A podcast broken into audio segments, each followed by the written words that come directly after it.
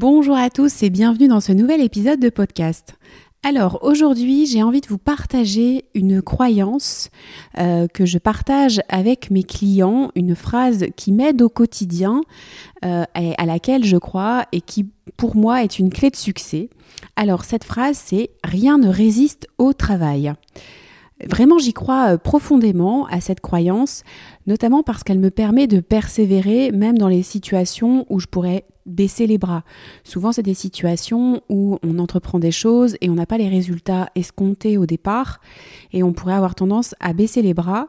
Et je pense vraiment de plus en plus que euh, finalement, c'est euh, en persévérant, en essayant d'une autre manière, en étant aussi régulier, en en se remettant en question qu'on avance et donc finalement en travaillant, en réfléchissant, en cherchant des solutions.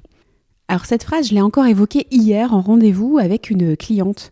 On arrive avec elle en milieu de parcours, elle se dirige vers une reconversion professionnelle sur un métier plus technique et qui nécessite de reprendre une formation. Et là, le syndrome de l'imposteur vient pointer son nez. Alors, ma cliente a des vraies dispositions à exercer le métier. On a bien euh, réfléchi, on a bien observé les compétences, les qualités, les talents qui correspondent au métier visé. Et pour le coup, elle a ces prédispositions-là. Elle a également, euh, son parcours témoigne aussi d'un intérêt pour ce secteur-là, c'est-à-dire qu'en amateur, elle a déjà fait des choses là-dedans. Ce que je sous-entends par là, c'est que euh, je dis souvent à mes clients qu'on regarde vraiment le réel. Si j'avais envie de devenir, euh, je sais pas, jardinier, mais qu'en réalité, aujourd'hui, dans le quotidien, euh, je ne vais jamais dans mon jardin, il faut se poser des questions sur le, projet. Là, pour le coup, ma cliente, elle se dirige vers un projet qui est déjà fait déjà partie de sa vie, mais vraiment en tant qu'amateur. Elle le fait plus pour le plaisir. Elle n'a pas nécessairement cherché à se perfectionner, à se renseigner, mais euh, intuitivement, elle le fait et ça lui plaît. Euh, et d'ailleurs, c'est pour ça, elle se dit qu'elle devrait euh, probablement avoir cherché à aller plus loin, ça légitimerait davantage son projet de, de, changement, ce qui n'est pas forcément vrai. et donc, ce qu'elle se dit, c'est et si j'ai pas vraiment le talent, et si finalement je suis pas assez créative, et si, et si, et si.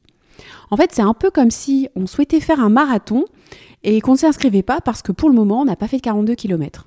Il faut, en fait, il faudrait attendre d'avoir déjà fait ces 42 km pour s'inscrire à un marathon. Euh, ça pourrait aussi euh, ressembler à ben non, je ne vais pas m'inscrire au tennis parce que pour le moment, je ne sais pas jouer comme Nadal. Donc il faut attendre d'être très bon pour euh, finalement revendiquer ou se sentir à la hauteur du projet qu'on vise. Alors, quand je le dis comme ça, ça peut faire penser que je, rigole, que je me moque un petit peu, mais en fait, en réalité, pas du tout, puisque j'ai plus qu'embrassé ce syndrome de l'imposteur dans ma reconversion professionnelle. Euh, en fait, ce qui se passe, c'est qu'on oublie complètement dans ces phases-là euh, probablement la période de formation, euh, la période d'apprentissage.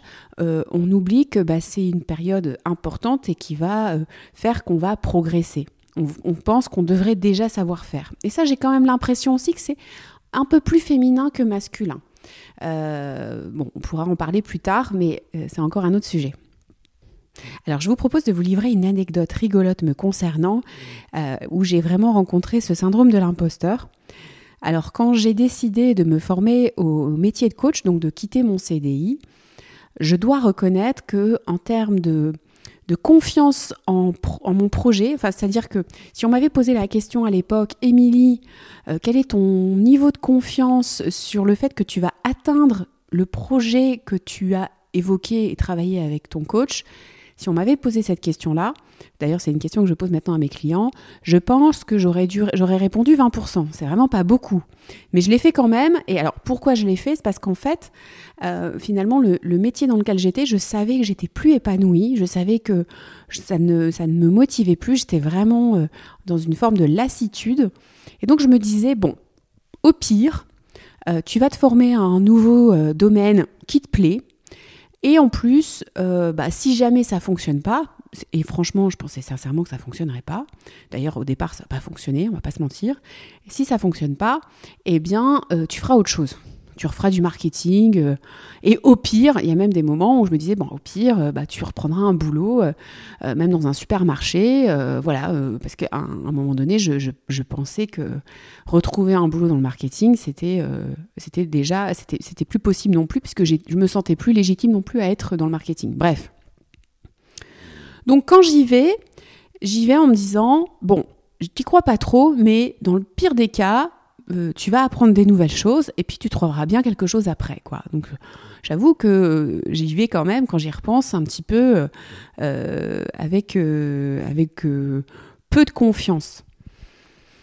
Et donc, je suis reçue à mon, au master de, coaching que je visais. Donc à l'époque, il y avait peu de, peu de formation. hein. il fallait, c'était que Paris. Et il y avait très peu de formation. Et donc, j'avais retenu un, euh, un master, qui est Master 2 d'Assas. Et donc, euh, je, je suis reçue. Et déjà, rien que ça, je me dis, waouh, oh, canon, j'y croyais pas. Et donc, me voilà arrivée euh, lors du premier jour de session de formation. Et c'est Thierry Chavel, donc un coach vraiment très charismatique, qui a fondé le, le master, qui, a, qui est dans les premiers, je pense, à s'être lancé dans le coaching, qui est euh, extrêmement cultivé, brillant. euh, Enfin voilà, c'est pour moi euh, une figure ultra inspirante. hein, c'est mon Nadal du tennis. Et donc, c'est lui qui nous fait cette première session de formation de deux heures. Et durant toute cette session, il ne cesse de dire, vous en tant que coach, ou vos clients, ou euh, il nous dit euh, euh, en situation de coaching, en fait, il parle aux étudiants comme si on était déjà des coachs durant ces deux heures. Et en fait, ça a un effet sur moi qui est vraiment horrible. C'est que je, je, je, ne comprends pas finalement, tellement, j'ai tellement peu de recul qu'à ce moment-là, je me dis, mais en fait, autour de moi, il n'y a que des coachs et je suis la seule à pas l'être. Et je, je suis en panique. Donc à chaque fois qu'il dit une phrase de ce type, je me dis, oh mon Dieu, mais je suis pas coach, mais je suis pas coach, mais ils se sont trompés. Et je- pour vous dire, je suis même rentrée chez moi et j'ai même regardé si j'avais pas laissé sous-entendre dans ma lettre de motivation que j'étais déjà coach. Je me suis dit, mais est-ce que j'aurais menti? Bon, bien sûr que non. Et j'ai après coup compris euh, que c'était euh, euh, une façon de, de- d'appréhender les choses. Et effectivement, il y avait des coachs dans l'assemblée, mais il n'y avait pas de. C'était, c'était, une manière de, pour lui de nous, nous, nous dire qu'on était déjà coach. Et il avait raison, mais à ce moment-là, je ne comprenais pas. Donc vous voyez, hein, je reviens de loin. Et donc je comprends bien ce ressenti que vivent mes clients. Donc ce qui est important à mon sens de partager avec vous, c'est que à partir du moment où vous, partez sur un projet qui exploite vos talents naturels, à partir du moment où vous partez sur un projet qui vous permet de toucher à vos centres d'intérêt, qui vous parle dans vos valeurs, euh, dans le sens que ça a, eh bien, il n'y a pas de raison que ça ne fonctionne pas si vous y mettez de l'investissement et donc du travail. Et, là, je pense vraiment que rien ne résiste au travail.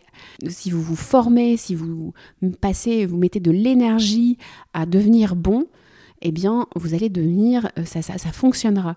Alors, vous ne serez peut-être pas ou probablement pas Raphaël Nadal, mais euh, vous finirez probablement très bien classé et fier de votre performance. Et à mon sens, c'est ça qui compte. Avec C'est en vous, révélez-vous